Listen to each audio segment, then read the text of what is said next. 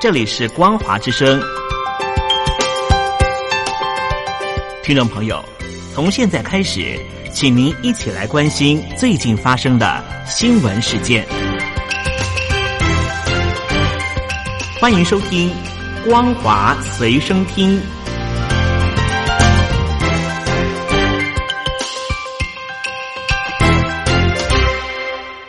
手机旁的听众朋友，您好，欢迎收听《光华随身听》，我是嘉玲。我们来关心最近发生的新闻。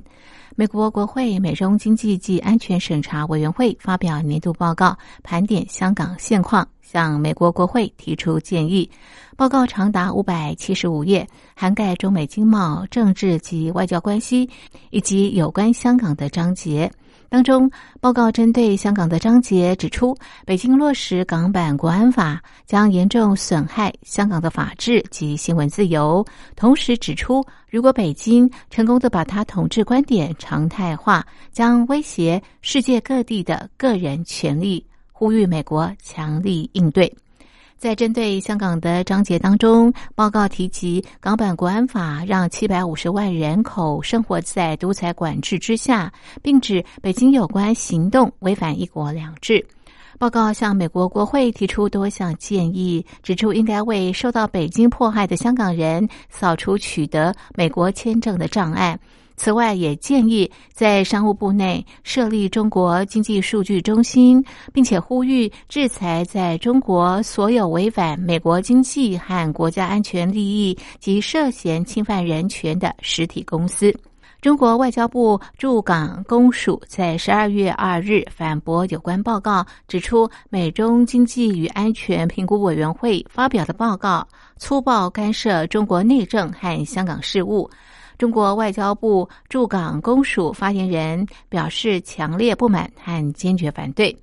发言人指出，报告污蔑北京破坏“一国两制”，完全是信口雌黄和颠倒黑白。强调香港从回归以来，北京一直严格依据中国宪法和基本法落实“一国两制”。多年来，香港的自由度、司法、法治等国际排名大幅跃升，港人享有殖民统治时期从未有过的广泛权利和自由。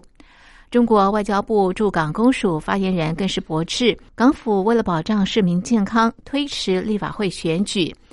但是遭到美方肆意抹黑诋毁。相反的，却对美国十数个州的地方选举因疫情推迟或者取消视而不见，驳斥美方报告双重标准。港府在十二月二日发表声明，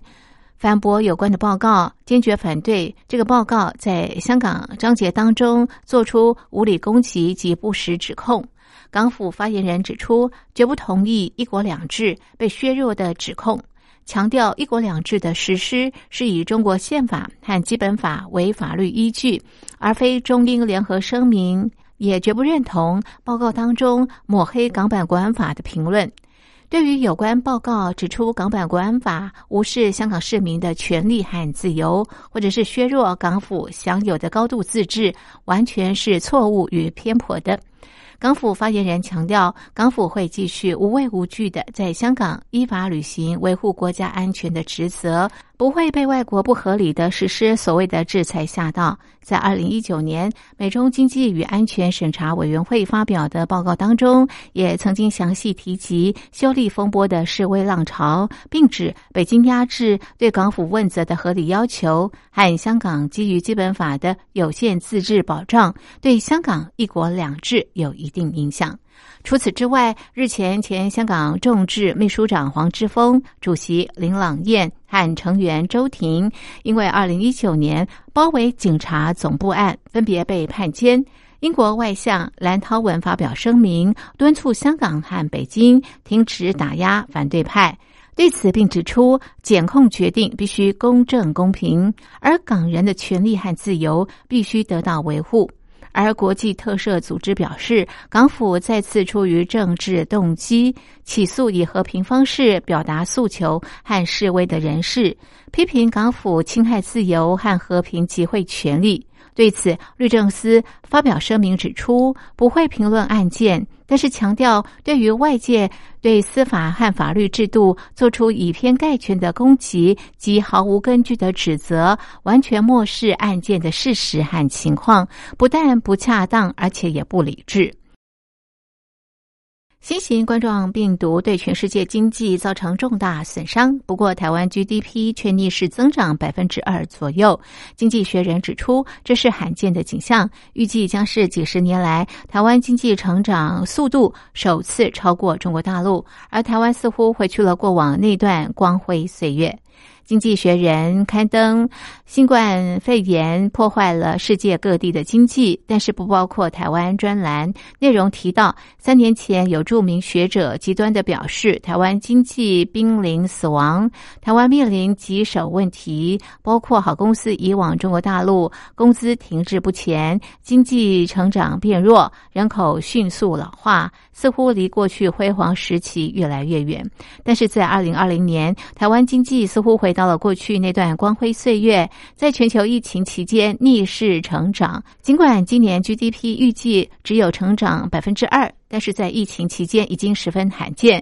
成为世界上增长最快的经济体之一。而这也预计让台湾数十年来经济成长速度首次超过中国大陆。专栏指出，有两个指标显示台湾今年在疫情期间相对成功之处。第一，台湾是唯一一个受疫情影响却没有全面关闭学校、商家和工作场所的国家。台湾不仅在状况未明的疫情之初开始全面对来自中国大陆武汉的旅客进行检验，也迅速呼吁民众戴口罩，还采用大数据追踪确诊病患接触范围。现在台湾人生活几乎和过去没有什么不同。七月开始，商家和饭店收入相较去年同期甚至有所增长。第二，台湾企业目前可以满足全球目前的需求，从微型半导体到大型计算电脑电子产品占了台湾出口的三分之一。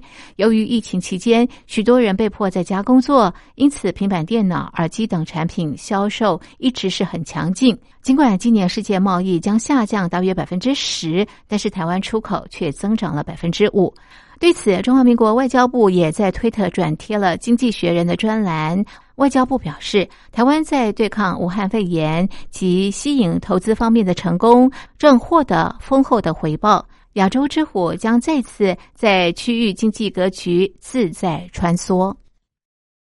近日，西方世界持续将大麻除罪化，部分欧美国家已经陆续放松管制。联合国已经投票通过，大麻将从最危险药物清单当中除名。此举代表联合国承认这个物质具有高药用价值。根据 CNN 报道，联合国麻醉药品委员会在批准一项由世界卫生组织提出的建议，将大麻及大麻脂从一九六一年起采用的麻醉药品单一公约中的附表删去。附表清单包括了被认定为具高度成瘾性、易导致滥用、对人体有害，并持有极有限的医疗价值的药品。自此清单除名，意味着大麻被认定有相当程度的医疗益处。这次投票过程相当激烈，正反双方人数势均力敌，最终有二十七对二十五票通过。投下赞成票的国家包括了美国、英国、德国和南非，而巴西、中国、俄罗斯与巴基斯坦等国则持反对意见。以上是本节的光华随身听，谢谢您的收听，我是嘉玲，我们下次同一时间继续在空中相会。